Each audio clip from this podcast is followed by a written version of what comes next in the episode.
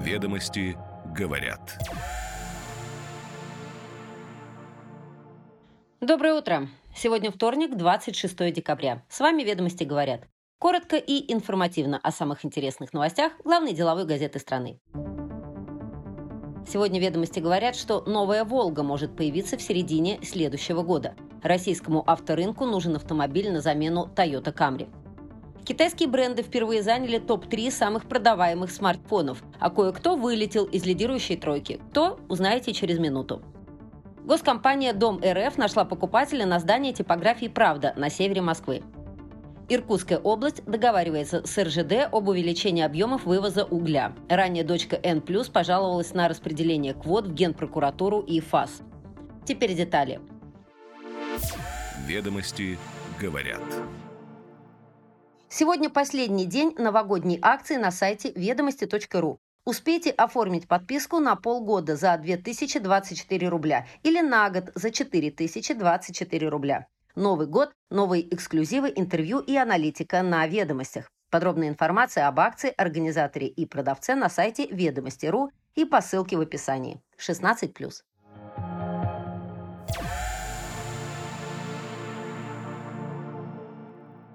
Новая «Волга» может появиться в середине следующего года. Нижегородский автомобильный кластер в ближайшее время завершит работу по поиску технологического партнера для возрождения бренда «Волга» на начальном этапе с технологическим партнером и постепенной последующей локализацией. Легендарная «Волга» в нескольких поколениях выпускалась на газе больше полувека, с 1956 по 1986 год. Во второй половине нулевых ГАЗ пытался воскресить «Волгу» при помощи зарубежного партнера – ее собирали два года, производство было прекращено в 2010 году в связи с убыточностью проекта. Всего было выпущено около 9 тысяч таких машин. У группы ГАЗ есть китайский партнер по развитию сегмента коммерческой техники – компания «Фотон». У «Фотон» якобы есть разработки по легковым седанам. Новая «Волга» нужна рынку на замену Toyota Camry, Nissan Tiana и Ford Mondeo, говорит независимый консультант по автопрому Сергей Бургазлиев. По его словам, ничего плохого в том, что она будет создана с технологическим партнером, нет. Создавать новую платформу очень дорого и нецелесообразно с коммерческой точки зрения, пояснил он. У «Газа» хорошие отношения с поставщиками, и у «Новой Волги» есть шанс на локализацию. Особенно, если она будет стоить в районе 3,5 миллионов рублей, поясняет эксперт.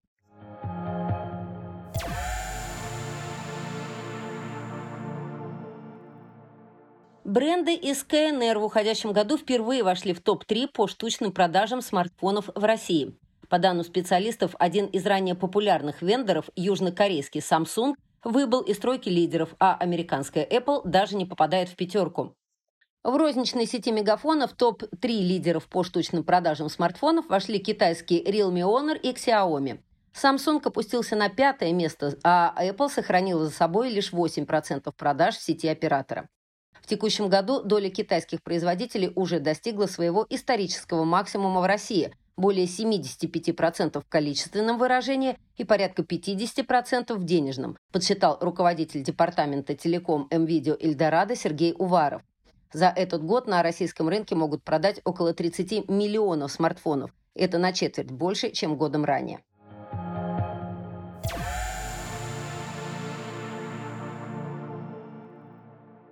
Госкомпания «Дом РФ» нашла покупателя на здание типографии «Правда» на севере Москвы. Покупатель, скорее всего, переделает его в офис или апартаменты. Здание на улице Правда является объектом культурного наследия регионального значения. Оно было построено в 1929-35 годах в стиле позднего конструктивизма. Это одно из крупнейших промышленных зданий Европы до военного периода. В нем в разное время находились редакции газет «Правда», «Комсомольская правда» и «Сельская жизнь». В феврале 2006 года в корпусе произошел крупный пожар, после которого он не использовался.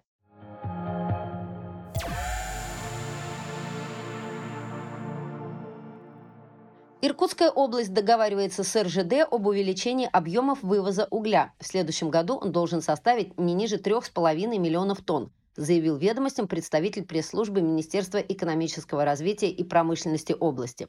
Ранее дочка N+, пожаловалась на распределение квот в Генпрокуратуру и ФАС.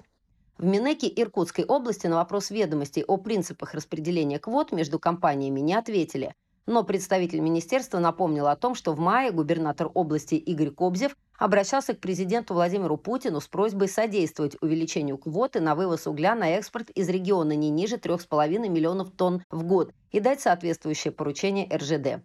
Ранее управляющий директор рейтинговой службы НРА Сергей Гришунин отметил ведомостям, что борьба грузоотправителей за мощности сети РЖД на востоке России – продолжит обостряться, а восточный полигон БАМ и Трансип начнет справляться с возросшими объемами перевозок лишь к 2026 году.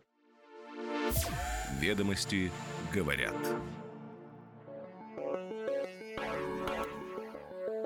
С вами «Ведомости говорят». Слушайте нас каждое утро, и вы первыми будете в курсе самых интересных деловых новостей. Отличного вам дня!